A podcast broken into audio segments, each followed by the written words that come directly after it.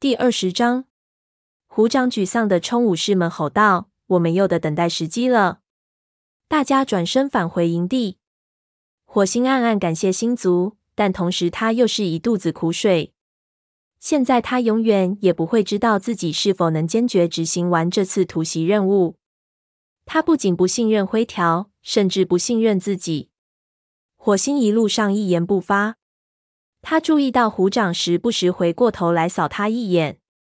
大家走得很慢。当他们最终到达营地时，天色渐渐暗了下来。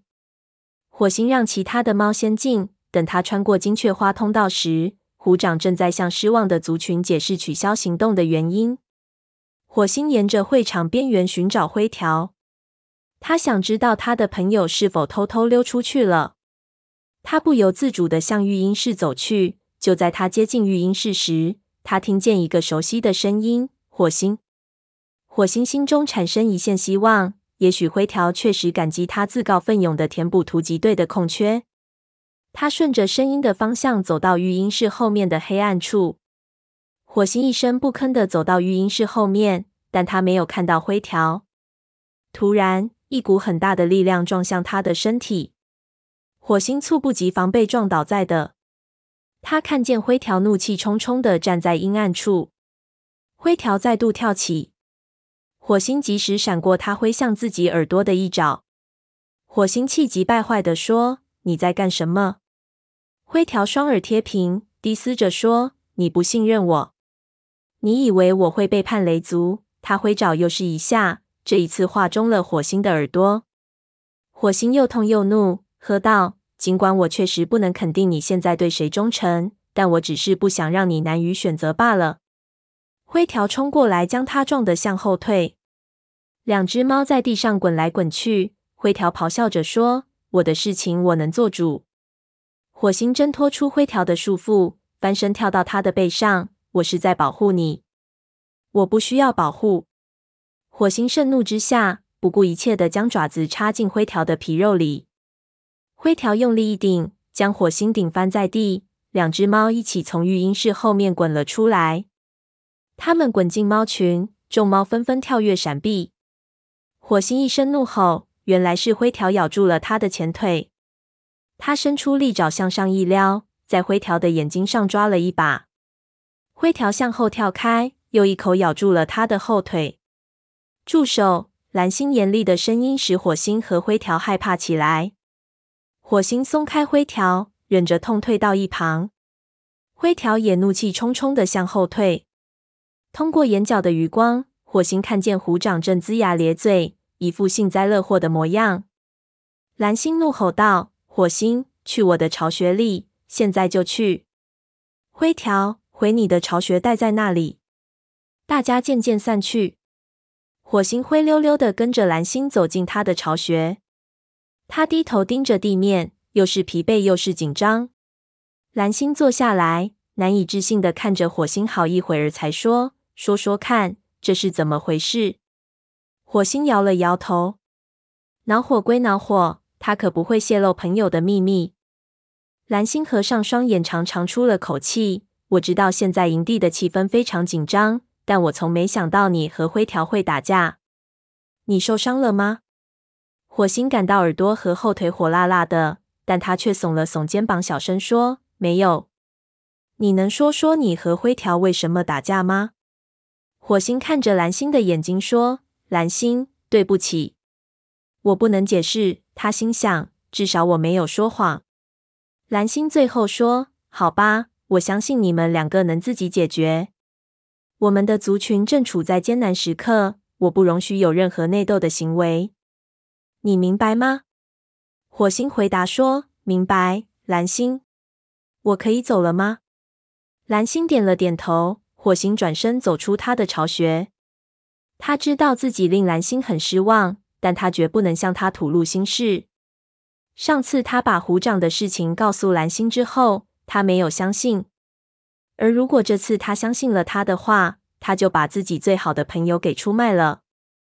火星忧心忡忡地走过会场，进入到武士巢穴里。他在灰条旁边躺了下来，身体紧紧地蜷成一团。他能感觉到灰条的身体也绷得紧紧的。火星一动不动地躺在那里，最终沉沉睡去。第二天早晨，火星醒来时，太阳还没有升起来，营地里静悄悄的。他向黄牙的医务室走去，想看望探长。黄牙趴在纹脸的两个幼崽旁边，还在睡觉。那两只幼崽闭着眼睛，不出声的蠕动不安。黄牙则是鼾声大作。火星不想叫醒他，于是他走到探长的小窝边，朝里面看去。小探长也在熟睡中，他身上的血迹已经被清理干净，也不知是探长自己清理的，还是黄牙帮忙清理的。火星趴在探长身边，看着他呼吸。他的腹部一起一伏，使火星产生一种平静的感觉。与他上次来探望时相比，探长安静了许多。火星陪着他，直到旭日透过香薇丛照了进来。他听到营地里渐渐有了声响。火星站起来，探出身子，用鼻子轻轻触了触探长的侧腹。就在他转身离开之际，黄牙伸着懒腰，睁开眼睛。火星，他小声说：“我来看看探长。”黄牙撑着身体坐起来说：“他的伤势正在好转。”火星松了口气：“谢谢你。”黄牙。当他来到会场时，虎掌正站在一群武士和学徒们面前训话。看到火星到来，他大声说：“终于出现了。”灰条也是刚来，他一直在和蓝星谈话。火星瞅了眼他的朋友，但灰条只是低着头。于是他跑到沙爪身边坐下。虎掌说：“既然天气转暖，森林里的猎物必定都出来了。”在洞穴里躲了这么长时间，他们一定都饿坏了。现在正是捕捉他们的好时机。陈爪说：“但我们的雪窖里还有猎物呀。”虎掌对他说：“那些猎物很快就会腐烂，我们要抓住每一个捕猎的机会。一旦天气转冷，猎物们就又不见了，到时我们只能捉到些骨瘦如柴的东西。”众武士们点头称是。虎掌转头对长尾说：“我要你来组织狩猎分队。”长尾点了点头。虎掌站起身，朝蓝星的巢穴走去。火星看着他消失在巢穴入口处，忍不住猜想蓝星是否在和他谈论自己和灰条打架的事情。长尾的声音将他从沉思中惊醒：“火星，你沙爪和鼠毛一组，灰条和白风绝爪一组。”我最好还是不把你们分到同一组。众猫轰然大笑，但火星却恼火地眯起眼睛。他努力将注意力集中在长尾耳朵上的裂口上，使自己心里好受些。那个裂口是火星刚进雷族时不堪长尾的羞辱而在他耳朵上留下的标记。火星身旁的鼠毛捉弄他说：“昨晚的战斗非常精彩，虽然我们没能突袭河族，不过这下全都补回来了。”火星阴沉着脸，只听陈爪补充说：“对，打得不错。”火星对于一只宠物猫来说，火星盯着地面，竭力压制住自己的怒火。两只捕猎分队一起离开营地，众猫轻车熟路爬上沟。火星抬头看看天空，昨晚出现的乌云已经遮住了太阳，地上的积雪开始融化。鼠毛带着沙爪和火星来到松林。他对火星说：“我带上沙爪，你能独自捕猎。中午时咱们在营地见。”想到自己能够独自待一会儿，火星感到一阵轻松。他在树林里穿行，脑子里都是刚刚发生的事情。他仍然难以相信自己竟然和灰条打得那么激烈。尽管他现在几乎认不出灰条了，但灰条毕竟曾是他最好的朋友。失去这位老朋友。火星既感到迷茫，也感到孤独。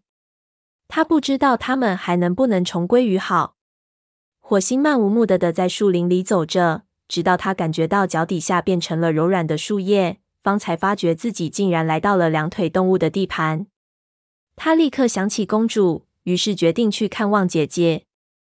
火星径直走到姐姐住的花园的围栏外，他冲着花园里呼唤着姐姐的名字。接着，他回到树林里，藏在灌木丛下等候姐姐。没过多久，他就听到爬围栏的声音，也闻到姐姐的气味。火星正要跳出去，这时他嗅到了另一股陌生的气味。灌木丛里一阵沙沙声过后，公主出现了。她嘴里还叼着一只白色的小幼崽。看到火星从灌木丛里走出来，他亲切地打了个招呼。那只幼崽非常小，火星猜测它还没有断奶。公主扒开积雪，将幼崽轻柔地放在落叶上，然后她坐下来，用尾巴围在幼崽周围。火星激动得几乎晕过去。这是他的亲戚，就像他一样是宠物猫出身。他轻手轻脚地走到公主身边，用鼻子触了触它，然后低头去嗅这只幼崽。它身上散发出一股暖暖的奶味，陌生但却似曾相识。火星温柔地舔了一下他的小脑瓜儿，它喵喵叫着，露出白白的乳牙。公主看着火星，双眼闪动着光彩。她柔声道：“我把它交给你了，火星。我想让你把它带回你们族里去，这样它就能做你的新学徒了。”